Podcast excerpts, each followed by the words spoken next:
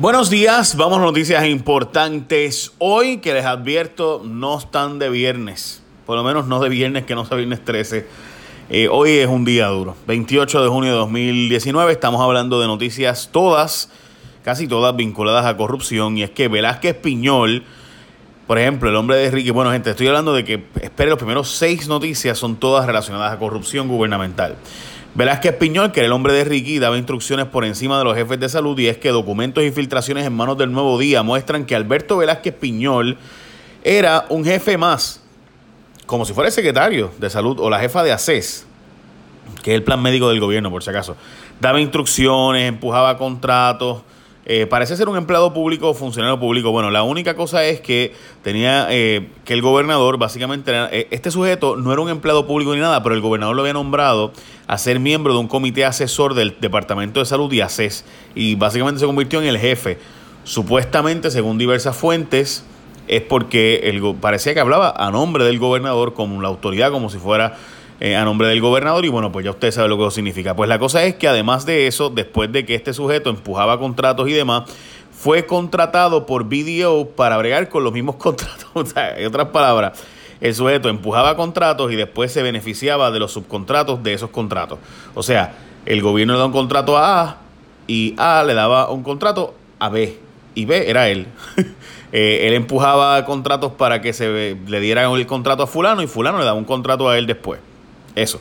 Bueno, eso es lo que alegadamente se está investigando. Ayer Aníbal Acevedo Vila dijo en su programa de radio que también Elías Sánchez empujó eh, a Piñolazo Limpio que entrara esa una aseguradora al pastel. Y me explico, parte de lo que se está investigando, supuestamente, y veremos a ver si es cierto, es que Velázquez Piñol empujó el que una aseguradora que se había quedado fuera de la reforma de salud para cuando cambió la tarjeta de salud a Vital, pues en ese cambio una de esas aseguradoras se quedó fuera y presuntamente él empujó los números para que se diera el que supuestamente esa aseguradora entrara a piñolazo limpio. Pues resulta que también ayer Aníbal Acevedo Vila decía que también Elías Sánchez ayudó a esa aseguradora a piñolazo limpio a que entrara. Eh, y obviamente una cosa es que entrara, el problema es que se quedó con la mitad básicamente de los clientes. Así que no solo era que no calificaba y se quedó fuera, sino que este cuando entró se quedó con todo. Bueno, otro Pachirola someten por corrupción a la ex jefa de ATSEF. Esto es una parte bien importante del Departamento de la Familia, es como un brazo derecho del Departamento de la Familia, eh, y es que presuntamente cogía billetes de un contratista que consta en una querella en su contra y se le va a radicar cargos hoy por violar la ley de ética. ADSEF es uno de los brazos más importantes del Departamento de la Familia, como les decía, y pues resulta ser que es lo mismo que, ¿verdad? Una contratista le pagaba, por ejemplo, yo vengo, yo era una empleada y le cogía 200 pesitos a esta gente y sacaba a los viejitos de un hogar donde no me daban chavo y lo ponía en otro hogar donde sí me daban 200 pesitos mensuales, pues algo parecido. Y estaba hablando de una persona bien alta en la esfera de, del Departamento de la Familia y asesora de la Secretaría de la Familia. Pues nada, veremos a ver. La policía no encuentra delitos en escoltas de Elías Sánchez. Dice la policía que ellos, la investigación es administrativa, que no hay ningún delito. Lo que se está alegando según la investigación es que los que le daban escoltas o escolta a Elías Sánchez en su supuesto tiempo libre, después venían y cobraban esas horas a la policía sin autorización de que hubiera una escolta para Elías Sánchez. Si eso no es un delito, pues, pues parece obvio que es un delito. O sea, ¿cómo es que yo, empleado público, policía, le doy servicios supuestamente voluntarios a alguien y después voy y los facturo y los cobro. Bueno, pues entonces no eran voluntarios, estaba trabajando. O sea, la cosa es que cómo se pasó eso y cómo eso ocurrió y demás, pues veremos a ver si es cierto. Pero dice el jefe de la policía que no, que no hubo delito, que todo fue un asunto administrativo y que lo que está investigándose internamente en la policía es un asunto administrativo.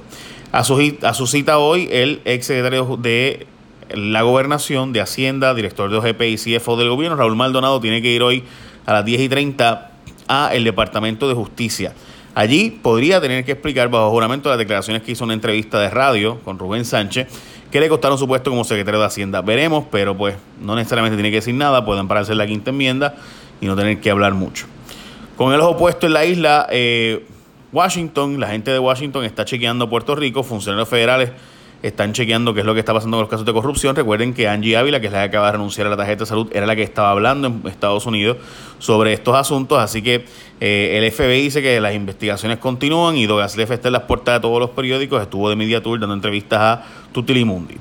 Al garete los contratistas quieren cobrar hasta los clavos de la cruz y es que varios contratistas, cuando la Contralora le pide información para que entreguen datos y demás, pues se los cobran el gobierno en las horas que tuvieron que trabajar eh, buscando datos e información para las auditorías de la Contralora. Hello, este, eh, sin duda eso puede ser un aumento de costos, ¿verdad? Cuando tú vas a hacer un contrato con el gobierno, pero pues porque el gobierno te va a pagar eh, para que tú entregues unos datos a ver si tú hiciste unos trabajos o no.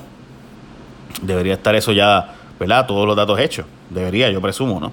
Pero pues desgraciadamente en Puerto Rico se han encontrado tan en el garete que la gente no guarda récord de lo que hizo y después cuando le preguntan, mira, ¿qué fue lo que tú hiciste cuánto tú cumpliste?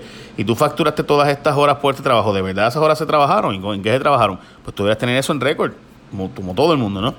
Pero bueno, ya usted sabe cómo se dan los contratos aquí y cómo se pagan sin justificar por eso es que el jefe del FBI dice que un montón de empleados fantasmas no son en el Capitolio, sino alrededor del gobierno, contratistas que cobran pues por ser panas y no por real trabajo. IRS le mete la mano a la alcaldía de Guaynabo, como les dije, todos de corrupción hoy, en busca de información relacionada al ex administrador de la, de la ciudad, Héctor O'Neill, el ex alcalde. Yo les había dicho a ustedes que todo el mundo hablaba de que O'Neill era buen alcalde, pero era un, ¿verdad? un enfermo sexual, decían. Y no, caso sexual es una cosa, pero el alcalde tremendo. Pues yo les he dicho a ustedes que hay montones de información, montones de documentos, montones de, datos que muestran que eso no es así, que tenía un... Lo que cualquiera es bueno cuando tiene chavo. Es como el...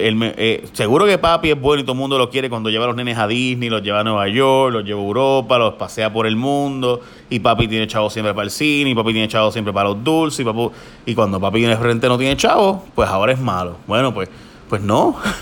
Eh, o sea, seguro en, en Guaynabo había chavos y mientras hubo dinero, pues seguro que tenía esas carreteras al día, seguro que tenía, ah, y gastó en rotondas por aquí, y luces por allá, y aquí y allá. Eh, había patrullas de la policía por un tubo y siete llaves, y chacho, brutal. claro, cuando había chavos. Una vez el país empezó en retroceso y lo, no, ah, pues ya no era bueno. ¿Se me entiende, verdad? Pues, si son las cosas. Eh, Caput, a presupuesto de senadores, le cortaron a los senadores el presupuesto, más o menos entre 9 y 10 millones será el recorte total allí eh, de la legislatura y obviamente pues veremos a ver, pero sí, estos son recortes que ha establecido la Junta de Control Fiscal que continúan. Por eso que usted ve el desespero de algunos metiendo a sus familiares en diferentes posiciones, tanto en el Capitolio como en las alcaldías, que es donde principalmente reciben a los amigos cuando salen del Capitolio, porque no hay chavo suficiente. Poco interés en los bares educativos Educación solo ha recibido 621 solicitudes de padres. Por si acaso les van a pagar hasta 2.700 dólares a estos padres para que lleven a sus hijos a estudiar a un, a, ¿verdad? un, colegio o lo que sea. Eh, así que pues de verdad que me sorprende que haya tan poco eh, interés. Quizás es porque ha habido poca promoción de la información. Veremos a ver. La Autoridad de Energía Eléctrica compró en 58 millones de generadores para la zona norte, admitiendo con esto básicamente de que no tiene suficiente generación en Puerto Rico. Se supone que la Autoridad de Energía Eléctrica tuviera un montón de generación ahora mismo, pero Aguirre está fuera, la mitad de ella en de la operación. O sea, Aguirre, una de las centrales principales de la autoridad, se quemó. Eso no ha salido mucho por ahí, solamente en mi programa básicamente y en Telemundo. Eh, pero básicamente nadie más lo ha, tocado el tema. Eso por un error del sistema que, ¿verdad? Alguien metió las patas y entonces además Palo Seco ha tenido problemas recientemente, así que ya ustedes saben. Y finalmente la Universidad de Puerto Rico tendría que cerrar cuatro recintos para poder cumplir con el retiro de empleados, según dice la Junta de la Universidad de Puerto Rico, y es que la OPR recibió otro trabajo de la Junta de Control Fiscal y la Junta de la Universidad y el presidente dijeron que no van a cumplir con lo que pide la Junta de Control porque si fueran a cumplir con el pago adicional de 80 millones de retiro tendrían que cerrar unos cuatro recintos más o menos. Están pidiéndole a la Universidad de Puerto Rico cortar el plan médico de los empleados eh, de allí, que cobran 700 eh, mensuales más o menos cada uno para el plan médico, eh, o esa es la aportación del patrono. También cortar excepciones de matrícula y otros beneficios. Básicamente esas son las noticias más importantes del día. Ay, gente. Échame la bendición. Que hoy, hoy sí me hace falta. Bye. Adiós.